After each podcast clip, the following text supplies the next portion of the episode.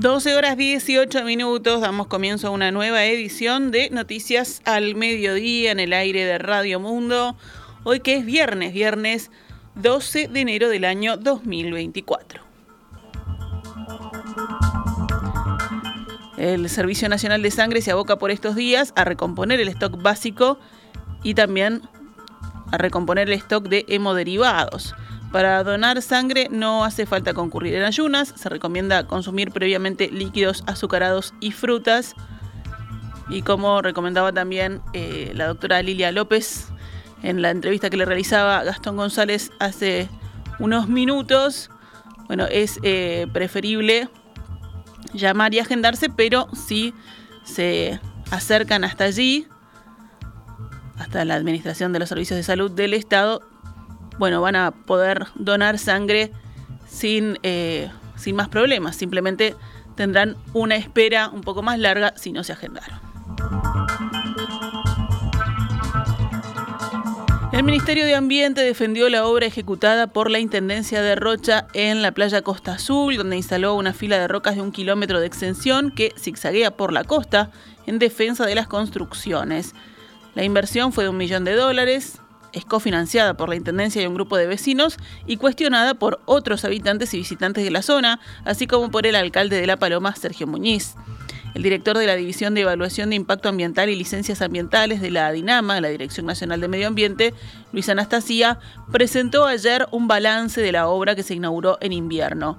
Esto se inició en el año 2020, es un trabajo conjunto entre la Intendencia y el Ministerio, ante un pedido de los vecinos que estaban siendo afectados por el tema de la erosión de la playa. La obra ha dado un resultado positivo porque el perfil de playa ha mejorado.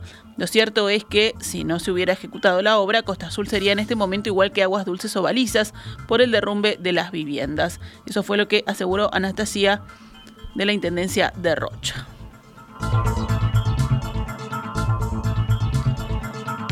El personal de aduanas no inspeccionó el contenedor que llegó al puerto de Amberes con más de dos toneladas de cocaína, a pesar de que su procedimiento resultaba sospechoso y se trataba de una exportación no tradicional, señala hoy el observador en base a documentos oficiales. El contenedor ingresó al puerto de Montevideo el 14 de noviembre con más de 22.000 unidades de budines y alfajores y más de 1.000 botellas de vermut adquiridas por una empresa neerlandesa en Uruguay. Pasó por el escáner, que no detectó nada ilegal, y no se siguió un control manual que debió haberse hecho al tratarse por sus características y según el reglamento de un tránsito de riesgo. Eran productos que Uruguay tradicionalmente no exporta a Europa y el envío no lo realizaba el fabricante. El director nacional de aduanas, Jaime Borgiani, declaró que el escáner no es milagroso y el que tenemos, dijo, no es de los mejores. Según el observador, luego de adquiridos en plaza y como paso previo a su exportación, los productos estuvieron depositados en Sudamérica. Allí pueden reempaquetarse, alterarse o fraccionarse. La aduana instalada allí tampoco detectó la droga. El contenedor partió finalmente hacia Amberes, donde a su llegada el 28 de diciembre se detectó que contenía 2,2 toneladas de cocaína.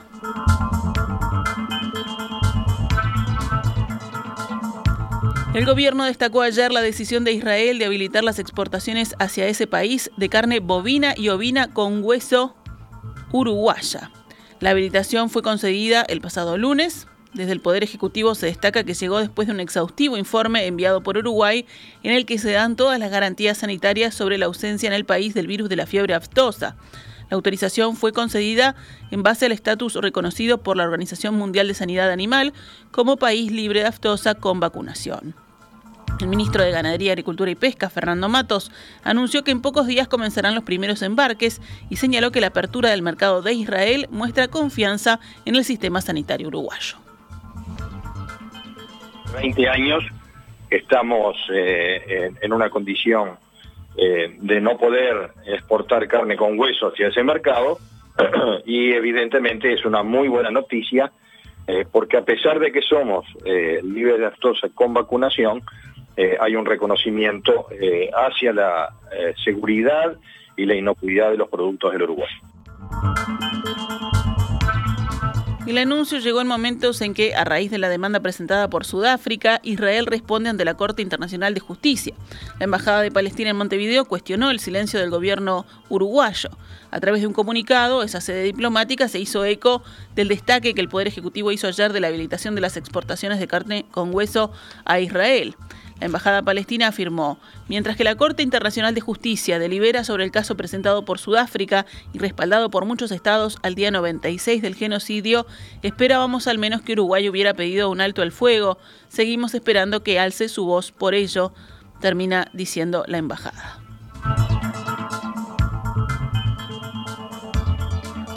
El Ministerio de Transporte y Obras Públicas confirmó ayer la construcción de un nuevo pasaje subterráneo en la ruta interbalnearia. Será a la altura del balneario Las Vegas. Las obras comenzarán en marzo. En los próximos días, como preparación para los trabajos y como medida de seguridad, serán instalados allí radares de velocidad y los fines de semana habrá presencia de la policía caminera. El nuevo pasaje se construirá luego de que las autoridades finalizaron el pasado 22 de diciembre el puente a la altura de Parque del Plata.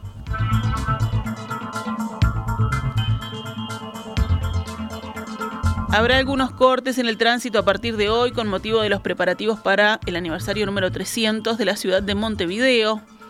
La Intendencia de Montevideo dispuso la colocación de cinco escenarios en la zona del centro de Montevideo. Las estructuras ya comenzaron a ser montadas en estos días, como el caso de los ubicados en el Gaucho y en el balcón de la Intendencia.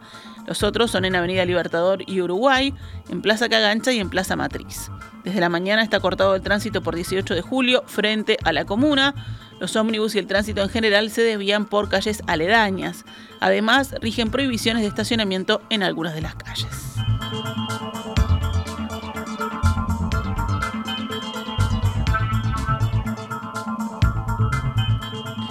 Si nos vamos para el este, un grupo de delfines se pudo observar en las playas de La Paloma. Llegó el verano y ellos siempre están por acá, son nuestro patrimonio, las famosas toninas que nos visitan casi todas las semanas por las playas de La Paloma, dijo Leandro Borba, de Fauna Marina Uruguay. Los delfines están en toda nuestra costa, en lo que abarca de Barra del Chuy a La Paloma. En varias oportunidades estos animales interactúan con nadadores o surfistas, ya que son muy curiosos y a veces la interacción se da siempre con mucho respeto, afirmó Leandro Borba.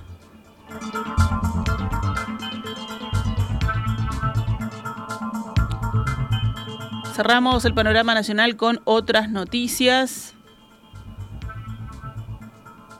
Un uruguayo de 47 años y un argentino de 40 deberán cumplir prisión preventiva por un plazo de 180 días por el delito de trata de personas con fines de explotación sexual. Fuentes de Fiscalía confirmaron que ayer en la tarde se llevó adelante la audiencia de formalización en el juzgado de la ciudad de San Carlos. Tres mujeres procedentes de Argentina denunciaron en las últimas horas el hecho ante la justicia. Las mismas se iban a dedicar a ejercer la prostitución en Punta del Este, pero cuando llegaron al lugar las condiciones no eran las acordadas. Eran retenidas por estos hombres en el apartamento donde se encontraban, les habían quitado el celular y se habían quedado con todo el dinero que recaudaban. Dos de las mujeres denunciaron la situación a través del servicio de emergencias 911 el pasado lunes. Personal policial logró identificar el vehículo y detener a los ocupantes. Fiscalía dispuso alojamiento para las mujeres, además de pericias médicas, psicológicas y custodia policial.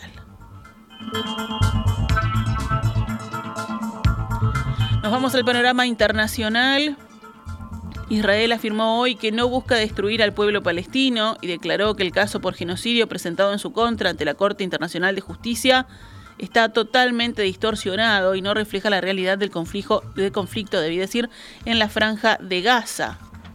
Sudáfrica, recordemos, presentó en diciembre un recurso de emergencia ante la máxima instancia judicial de Naciones Unidas con sede en La Haya, argumentando que Israel violó la Convención para la Prevención de Genocidios, firmada en el año 1948, después del Holocausto, y ayer expuso sus argumentos ante el tribunal. Sudáfrica mostró lamentablemente ante la Corte una imagen factual y jurídica totalmente distorsionada, declaró uno de los abogados de Israel.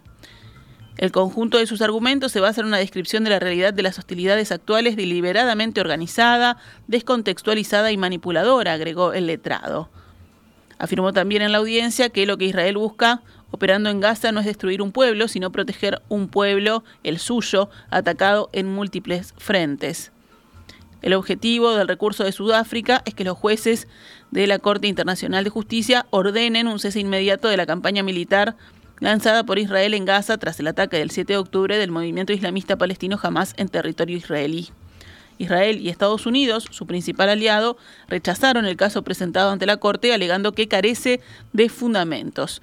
El primer ministro israelí, Benjamín Netanyahu, desestimó tras la audiencia de ayer las acusaciones de Sudáfrica y afirmó que no es su país, sino jamás quien está perpetrando un genocidio.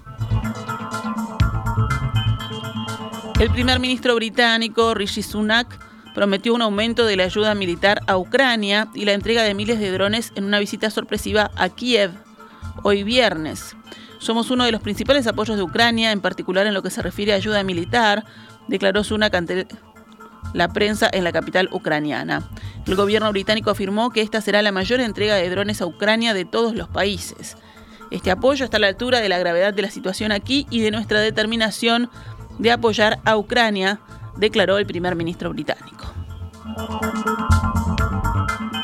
Los ataques realizados por Estados Unidos y el Reino Unido contra posiciones de los rebeldes hutíes en Yemen fueron de carácter defensivo, según aseguró hoy la OTAN, la Organización del Tratado del Atlántico Norte. Estos ataques fueron defensivos y estaban diseñados para preservar la libertad de navegación en una de las vías marítimas más importantes del mundo, expresó un portavoz de la Alianza Militar Transatlántica.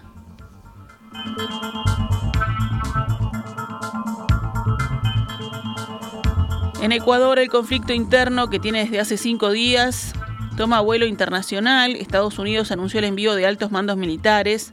Las fronteras con países vecinos se tensan y Colombia rechaza una expulsión masiva de presos. Estados Unidos enviará a la jefa del Comando Sur y a altos cargos antinarcóticos y diplomáticos a Ecuador para asesorar al presidente Novoa en el poder desde noviembre. Hemos aceptado el apoyo de Argentina, hemos aceptado el apoyo de los Estados Unidos. No es momento de ego o vanidad, ni de decir que no, dijo el presidente ecuatoriano.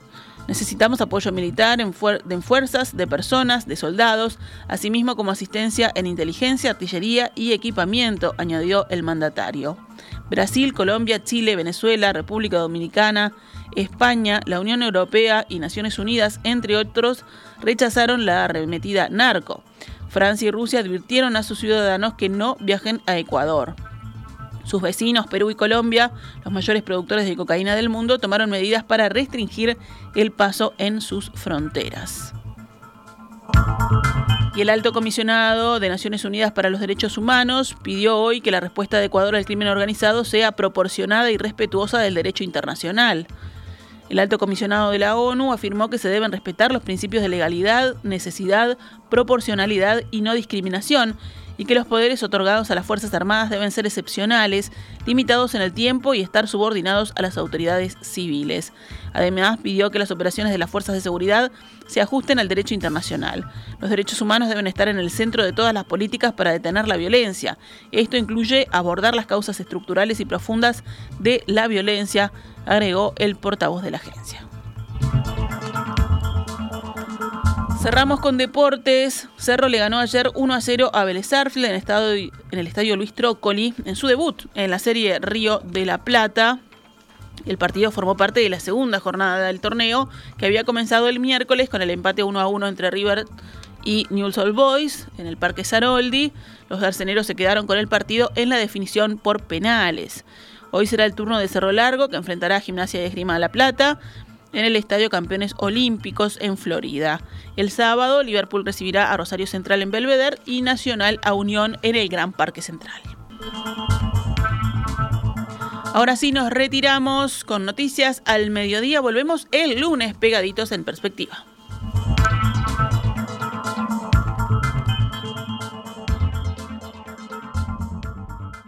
Esta es Radio Mundo 1170 AM. ¡Viva la radio!